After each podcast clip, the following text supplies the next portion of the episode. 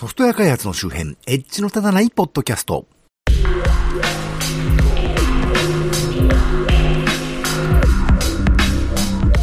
ところで、おそ松さんは、あれだけの人気があった番組で、あれだけの豪華キャストを使いながら、今やってるシリーズが完全に失速してしまってるのが大変もったいないなと、余計なお世話で思っている、信濃の国の町田です。えー、ちょっと今回は配信が遅くなりましたけれども、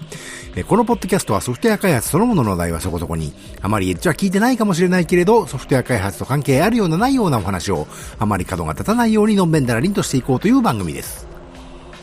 今年2017年は料金定額の映像ストリーミングサービスが完全に定着した年と言って良いのではないかと思うんですけどね。特に Amazon プライムビデオがめちゃくちゃ強力ですよね。あの、月額、あの、400円。年間だと3900円 ?3900 円を年、あの、月額換算で325円ですよね。それで映像ストリーミングサービスのコンテンツが見放題で。で、ね、配信される作品も、あのー、最新の深夜アニメとね、少し前の映画とかが中心で、むしろ Hulu の方がね、映画がちょっと古いかなと思うような感じだったりしますけど、そもそも少し前は私的には、あの、Amazon にあんまり依存するのは良くないなと思って、あの、ネット通販で他の購入手段があるものはね、なるべく Amazon を使わないようにしてたんですけど、プライムの特典がすごすぎてね、だって Amazon 自身の取扱い商品はほとんどが送料無料で、あの、大急ぎ配達指定ができて、で、このビデオもあってね、ラインナップはいまいちだけど音楽の聴き放題ストリーミングもやってるってね、それは会員になるわと。で、会員になっちまえば、なるべく通販はね、アマゾンから買った方が得だってね、えー、ことになりますから、あの、見事にアマゾンさんの策略にずっぽしはまってますけどね。そんなわけで私は Amazon プライムと、あの、Hulu と、あの、二つの映像ストリーミングサービスを契約してましてね。二つも贅沢なとは思うんですけど、あの、Hulu は以前この番組で紹介したアメリカドラマのシリコンバレーをね、まだ最後まで見てないのと、まだあのドラマさらに続くそうなんでね、解約するにできない状態になっちゃいましたけど。で、どうもネットフリックスの方がね、あの、新しい映画とか配信されてるみたいな雰囲気あるのと、新アニメも種類が多そうな気がするんで、フルから変えちゃおうかなと。あのー、さすがに3つも契約するのはどうなんだという気はするんでね、思ってはいるんですけど、なんかネットフリックス、アマゾンの Fire TV スティックでね、プライムビデオとシームレスに見れるっぽいのもいいなという気がするんですけどね。でもあの、先日 ICT 総研という市場調査会社が発表した2017年有料動画サービス、あ、じゃ有料動画配信サービス利用動向に関する調査というレポートがウェブで公開されてまして、それによると利用している定額動画配信サービス名ランキングってやつがね、1位がやっぱり Amazon プライムで68%。で、2位が Hulu で25%。3位は僕はよく知らないんですけど、DTV で、あのー、16%。そして意外にもネットフリックスが4位で14%しかね、回答がなかったそうでして、思いのほかネットフリックスは苦戦してるんだなと。で、5位が Yahoo Japan のギャオで13%ね、あのネットフリックスの14%に比べて1%低いだけなんですけど、そのギャオの有料見放題のプレミアムギャオってやつのことだと思うんですけど、あのー、先日ね、来年の2月でこの有料見本題からはギャオは撤退するという報道もありましたからね。そう思うとだいぶネットフリックス苦しそうな気がしますけれどね。日本はアニメ大国だ、クールジャパンだなんてことを言いますけどね。あの、僕も確かに子供の頃アニメよく見てましたしね。大人になってもうなんとなくレンタル屋さんでジャケット見て、あ、これなんか面白そうだな、みたいなのはね、ごくたまに見てはいたんですけど、まあそのぐらいだったんですよ。その頃一番これすげえなと思ったのは NHK でやってたプラネテスってやつですけどね。で、子供が中高生ぐらいになって、いわゆる今時のテレビアニメを見るようになってきまして、なんとなく自分もそういうのに触れる機会が増えてくると、今のアニメってすげえクオリティ高えなと、面白いなと思って、で、割とここ最近アニメを見るような人になりましてね。で、そんなこんなですっかり、あの、今は、今や、あの アニメを見るおじさんになってしまったんですけど、そうは言っても地方ではアニメって全然見れなかったんですね。で、そもそも少子化によってその、アニメ番組がテレビからほとんどなくなってまして、子供向けかどうかに関わらずアニメそのものがなくなっていきましてね。で、作り手も出資者、つまり DVD とか、サントラやテーマ曲の CD とか、関連本や原作漫画の出版社とかね、そういうところが共同出資して、制作テレビ、あの、スタジオに発注して制作しているんだそうで、昔みたいにテレビ局が自分の放送局で放送するために発注しているというケースは極めて少ないらしいんですね。で、そうやって、あのー、作った作品は首都圏の人口が多いところで、自分たちで放送枠を買って放送すると。それでなんだかんだ言ってこの十数年ぐらいはね、あの、完全に日本では情報が首都圏に偏ってますから、そういうところの口コミで評判が上がれば、地方でもレンタルなり販売なりでソフトが売れるようになると、そういうモデルで制作されているようなんですね。そんなもんですから、あの、初見の人は、深夜帯とはいえね、昔は劇場映画でないとありえなかったようなクオリティのアニメーションが無料で HD 画質で放送されているのに対して、田舎では何ヶ月も遅れて、ツタヤみたいなレンタルでね、あの、よっぽど好きな人でないと、どういう作品か確認もしないでいきなり購入はできませんから、ツタヤでレンタル DVD が出てから、DVD ですから SD 画質ですよね。それをお金を払ってみるというね、ものすごい格差だったわけですね。これがほんの数年前までの常識で、で、しかもあらゆる作品がレンタルで入荷されるわけじゃないですから、そのお店の規模やね、情報感度によっては、あの、いわゆるヒットして当然みたいなね、わかりやすいお話しか入荷してなかったりするわけですよ、田舎だとね。で、アニメ自体はだいぶたくさん作品が作られているので、実写ドラマ以上にいろいろな実験的な作品とかね、意欲的な作品もあるわけですが、そういうわかりにくいのは、な、田舎には入ってこないわけですよね。それで、あの、お国はなんだかクールジャパンだなんだというわけですが、そのジャパンの文化だという割には田舎では見れ、全然見れねえじゃねえかと。それは東京の文化であってね、あの、長野は日本国じゃねえのかよと。信濃の国かよとね。まあ、そんな感じで大変な疎外感があったわけですが、今や Amazon プライムとね、私は Hulu ですけど、Netflix とかね、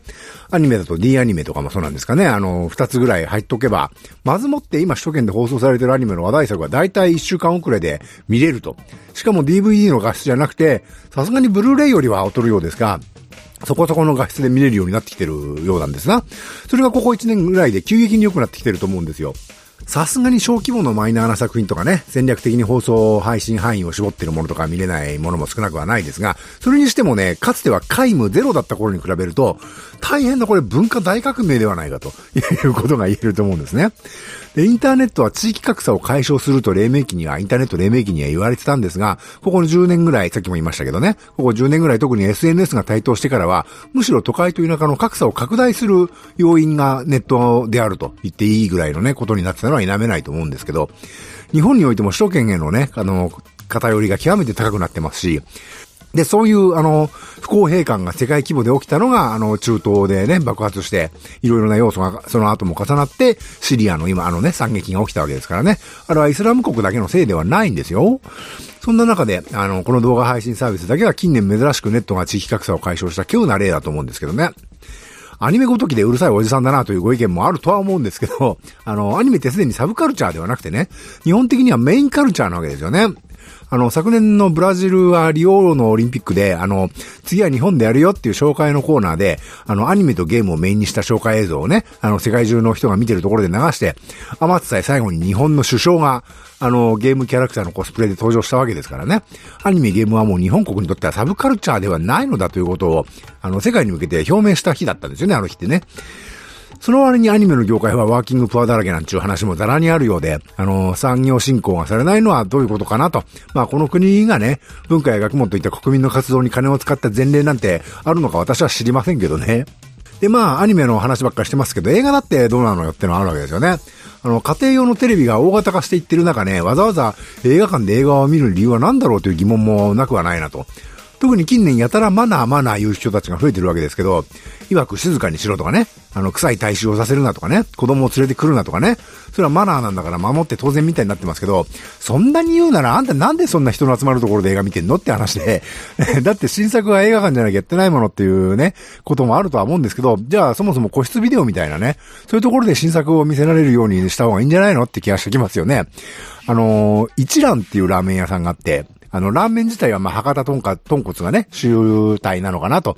そういう感じなところなんですけど、私は首都圏、特に神奈川方面にね、出張に行くとよく見かけるんで、何度か入ったことあるんですけど、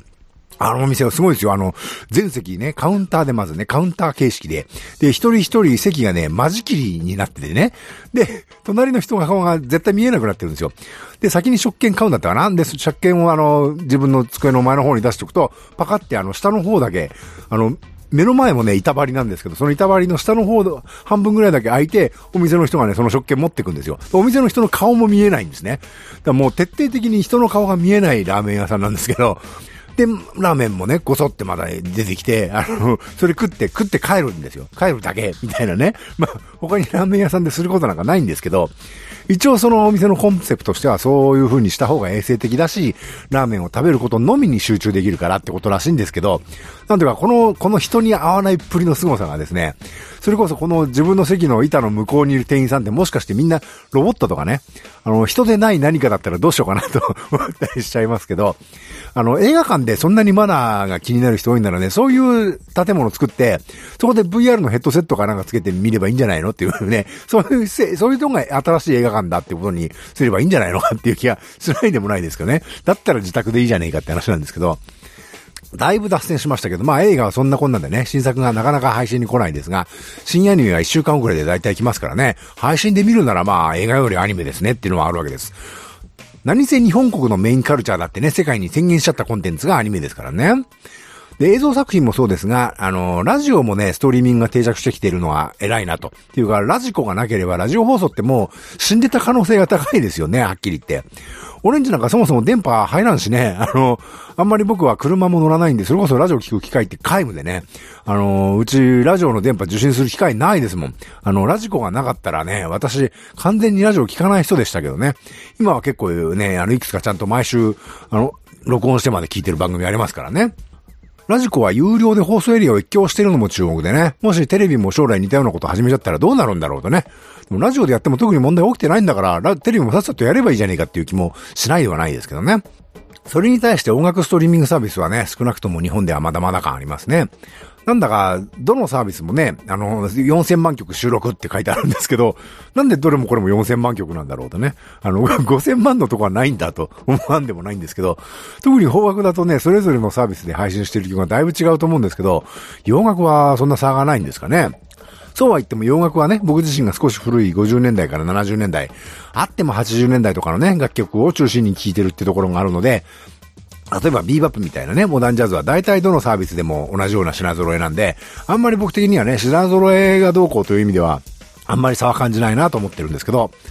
あの、今年見た映画でですね、これもちろんまだ配信とかはね、出てなくて年明け以降みたいですけど、あの、ジャズミュージシャンの菊池成吉さんがラジオで大絶賛した映画があってね、それを見に行ったんですけど、ベイビードライバーって言うんですけどね、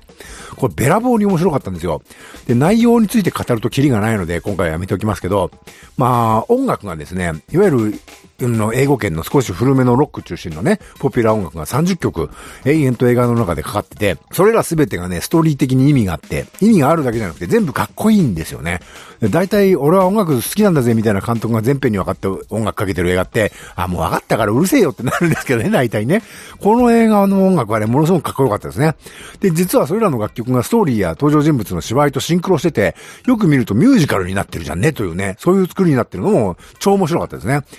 これは映画の話をしたかったわけじゃなくて、あのー、この映画のプロモーションウェブサイトがもちろんあるわけですけど、そこにね、Spotify のウィジットというかウェブパーツみたいなのが貼ってあるの。で、それがね、このベイビードライバーのオリジナルサウンドトラックに収録されている30曲の名曲を集めたプレイリストなのね。だから Spotify の会員なら、有料会員ならそのサウンドトラック全曲聴けるし、無料会員だと曲順がシャッフルされちゃうけどね、Spotify の仕様で。だけどやっぱり全曲聴けるわけですね。で、吉ンバ会員じゃなくても各曲の冒頭何秒かずつ視聴できるわけですよ。で、確か数年前は会員じゃなくてもウェブパーツからなら全曲聴けたような気がするんですけどね。なんか最近は Spotify の仕様が変わったのが一部しか聴けなくなっちゃいましたけどね。で、これすげえなと。あの、音楽を中心にした映画だからすげえ宣伝効果あるしね。そもそも使ってる曲もね、少し古い70年代から80年代のポプラ音楽が中心なんで、あの、知ってる人はみんな知ってる曲で出し惜しみすることないから、もう全部ババンって出しちゃえって出しちゃえるわけですよね。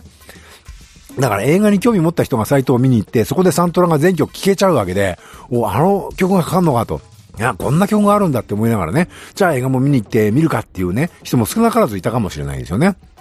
この映画はね、あの、だから、オリジナルの新曲は使ってないんで、もう既存の曲を全て使ってるからこそできることではありますけど、すげえ斬新というかね、これから、このことってもしかして今後も増えていくかもっていう予感はありましたね。私はほら、あの、Amazon エコーをね、最近入手してまして、で、それはダメですけど、Google ホームミニもあってね、Google ホームの方は Spotify も聞けるんで、まあ、そうとは言ってもミニなんでね、エコーの方が音がいいのは間違いないわけですけど、エコーは今現在日本ではなぜか Spotify 聞けないですからね。あのー、今はエコーの購入特典で Amazon Music Unlimited が無料期間なんで、そこでベイビードライバーの30曲のプレイリストを作って Amazon エコーでも聞いてますけどね。まあそういうこともできるわけですよ。あの自分でね、勝手にプレイリスト作って。で、わざわざ違法ダウンロードとかしなくても無料とは言わないですけど、そこそこお金を払うことで合法的に音楽聴いたりね、アニメ見たりできるようになってきてるわけですね。完全に。で、これって違法行為をなくすためにはね、違法行為の取り締まりをすることより全然効果的なことだと思うんですよね。あの、海賊テープとかその手のものって別にネットが出てくる前からね、昔からあることではあるんで、まあ、量と質が段違いなのは問題ではあるんでしょうけど、まあ、そういう世界がね、やっと日本も今年はやってきたなと。あのー、アメリカではね、もうとっくにそうなってますからね。あのー、日本も今年はいよいよそうなってきたかと考え深く思いましたね。というわけで、この番組は Apple の iTunes、えー、Google の Google Play Music に登録されております。お手元のスマートフォンのポッドキャスト機能で、この番組を登録いただけますと、えー、最新エピソードが公開時点でお知らせされたり、ダウンロードされたりできるようになります。また、この番組の Twitter アカウント及び Facebook ページと Google プラスページがありまして、この番組で取り上げるかもしれないネットで見かけた気になるニュースのご紹介などをしております。もし気が向いたらフォローなどしていただければと思います。また、この番組と同じ内容のものを YouTube にも上げています。もし、ポッドキャストあんまり聞く習慣ないんだよねという方はよろしければお試しください。Twitter、Facebook ページ、Google プラスページと YouTube チャンネルはこの番組の配信サイトからリンクが貼ってありますのでご参照ください。というところで今回はここまで。次回もこの後続けてすぐ配信します。ではまた。